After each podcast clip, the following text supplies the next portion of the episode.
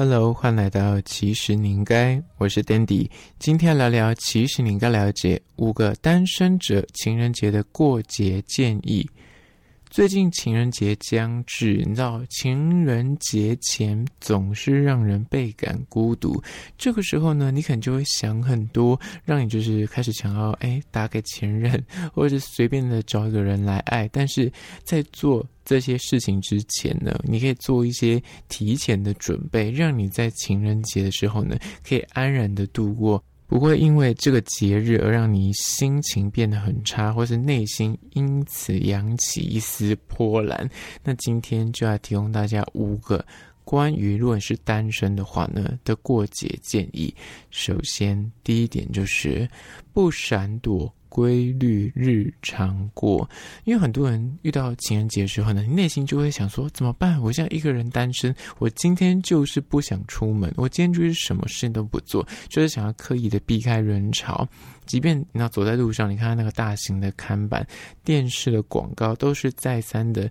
在提醒你：哎，今天情人节哦，今天你买礼物了吗？买花了吗？你送礼了吗？你知道，就各式各样的。促销广告也好，就是会轰炸着你，不管你人在哪里，即便拿着手机滑手机，那个小广告跳出来也是跟情人节有关。但如果你会因此就是受到情绪影响的话，你反而更要坚强起来。你原本该做什么事情，就一样的去做。你该过的日子，该吃的饭，该去运动的脑行程，就是该走就去走。你就会发现，度过了今天，你才不会后悔。这一点的前提呢，是要让你在过完情人节的隔天，你不会因为你在情人节当天什么事情都没做，甚至你还取消了很多的聚餐，呃，所有的行程，或是你原本应该既定该走的什么健身啊，或是你还什么才艺课啊，你都不去上课，反而你后面会觉得说，我干嘛浪费我的。嗯，学费也好啊，课程费也好啊，或者浪费我一堂课的时间，我就是该怎么样过生活？每天固定就是会做这件事情，那我今天不会因为是情人节而有所改变。而这一点呢，其实大部分是提供给那种刚分手没多久的，因为你可能之前好几年以来都有情人陪你过情人节，所以你已经习惯了。哎，这个节日我就是会跟别人吃饭，我这个节日就是会出游，就是会有所的行程规划。但就今天突然变成单身一个人，你已经习惯了那个情人节的节奏，突然间什么行程都没有了，你就会觉得很空，你就会觉得啊倍感寂寞。但是千万不要因为这样子而不去过你正常该做的事情，这就是第一点。接下来第二点，关于说单身者的情人节过节建议呢，就是二，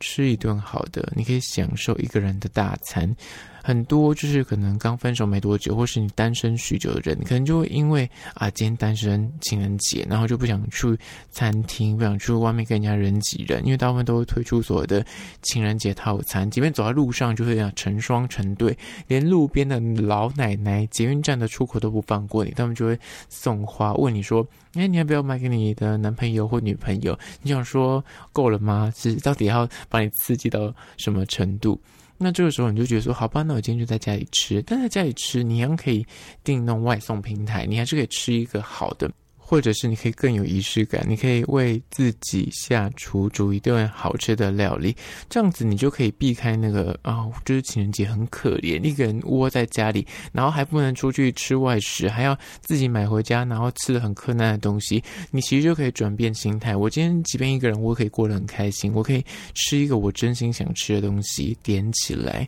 呃，就第二点，接下来第三点，关于说单身者的情人节过节建议呢，就是三。找三五好友，是那种单身的友人。不管是吃饭聚餐，或一起出去玩，或是直接开一个派对也好，就是如果你们都已经知道说啊，今天你们可能最近大家都刚好分手，终于大家都单身的情人节可以相聚在一起，然后与其一个人在家然后惆怅，然后自己怎么耍，什么 emo，那倒不如就是聚在一起，我们好好的开心的聊天吃饭，一样把今天过得很精彩。事后你再回头去看，你就觉得说，诶，说不定明年你就已经不是所谓的单身了。状况，你就会一开始怀念起啊，我们单身的时候还是没有浪费掉这个节日，我们还是有好好的、认真的在过生活，跟有在体验呃，那单身享受单身，而这就是第三点。你在单身的时候呢，你也可以跟你的单身友人举办一些派对，或哪怕是聚餐吃饭，你就一群人去餐厅吃饭，总是可以吃合菜吧？不会只有情人节套餐，你这样就可以避免掉一个人。自己在那边自怨自艾的那个孤单心情。接下来第四点，关于说单身者的情人节过节建议呢，就是四，直接跟朋友去外地旅行转换心情。你知道，人只要离开了你原本居住的地方，你的那个那。打开那个开关，就会开始去感受你身旁的变化跟人事物。说不定，说不定你会有艳遇，说不定你们就是在这个过程之中就会完全忘记了。哦，今天是情人节，你就是有更重要的事情，你们要去踩点一些景点也好，吃美食也好，或是你们要去看什么展览也好，拍美照也好，因为你们的注意力被转移掉，就不会去注意说哦，今天是情人节。所以这一点是特别建议那种刚分手没多久又遇到所谓的情人节的时候，你不妨可以约你的朋友，就直接离开居住地去外地玩个一两天，就可以避免掉说哦，情人节又在家里耍自闭，或是在家里什么睹物思人，看到他送的东西或他的照片，就想说啊，当初我们两个人在过情人节是怎样的情景？就一个人的时候呢，你不妨把自己的生活过得很精彩。就不会去哀怨说啊，现在分手自己好像很可怜。而这第四点，接下来第五点，关于说单身者的情人节过节建议呢，就是五。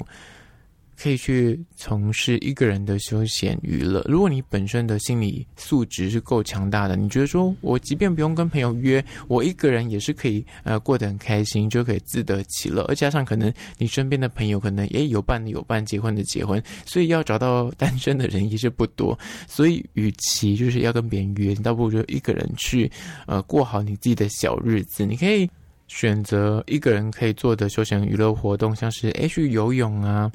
健身啊，阅读啊，即便是旅行，也可以一个人去自助旅行啊。你如果可以把一个人的单身日子过得很精彩，你往后真的遇到那个对的人，你在真的有机会好好的过情人节的时候呢，你绝对会更努力的，跟拥有更美好的情人节的感受，因为你知道怎么样让自己在一个人的时候怎样开心，吃什么东西会让你觉得很幸福，去哪里玩你会觉得诶，让你心情愉悦很畅快。那你在约会的时候，你也可以告诉对方说，我觉得我们要去做怎样的安排，或者我们要吃。什么样的料理？这样子呢？你懂得怎么样让自己开心起来，懂得爱自己，才懂得爱别人。而这第五点，好啦，今天就是以简单的五点来聊聊关于说单身者的情人节建议，提供给你做参考。那最后面呢，我要介绍一间位于士林夜市的小吃店，叫做卡农桑。